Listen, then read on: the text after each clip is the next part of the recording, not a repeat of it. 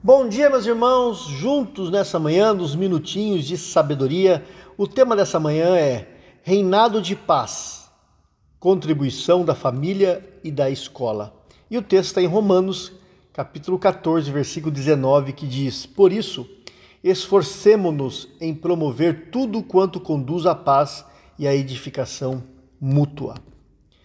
Meus queridos irmãos, uma das, um dos grandes motivos de estresse dos professores é a falta de respeito dos alunos. Né? Estamos vivendo aí é, tempos difíceis, estão, está faltando limites.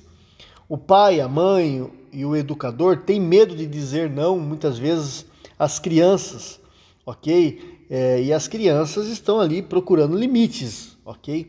Esses são é, trechos né, de, de uma entrevista é, numa revista especializada em psicologia que disse isso, né, que os professores estão estressados, né, e os pais também, com medo de dizer não, de impor limite às nossas crianças. Outros trechos dessa entrevista seguem dizendo o seguinte: as relações humanas hoje estão bem atribuladas devido à inversão dos valores. Há um egoísmo e um individualismo muito forte das pessoas. Essas só pensam em é, no prazer próprio, não conseguem lidar com as diferenças e, e só pensam no prazer próprio não, é, e, e não conseguem conviver com as frustrações.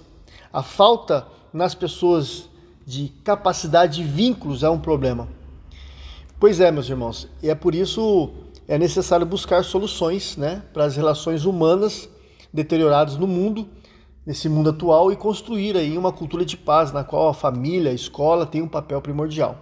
Essas são é, lutas que nós estamos vivendo nesse mundo pós-moderno, não é verdade? Paulo, meus irmãos, ele escreve aos cristãos em Roma, orientando-os para uma vida de paz entre eles. Ele fala ali da tolerância, das diferenças entre eles, dos limites da própria liberdade por amor e respeito ao outro, da aceitação mútua, da unidade. Por quê? Porque isso agrada a Deus e é Ele quem nos ajuda nessa construção social. O esforço pessoal é uma parte importante nessa construção, meus irmãos, e muitas são iniciativas de pessoas e instituições na busca pela paz social.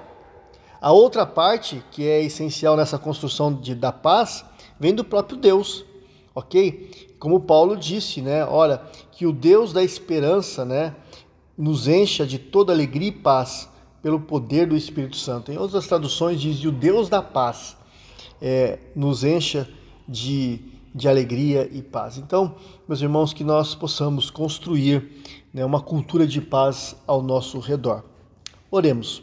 Pai, pedimos que a paz de Cristo, teu Filho, que excede todo entendimento, guarde as nossas mentes, os nossos corações, para que juntos possamos construir, Deus, o teu reino entre nós, um reino de paz, e que as pessoas que estão ao nosso lado possam ser inundadas dessa paz.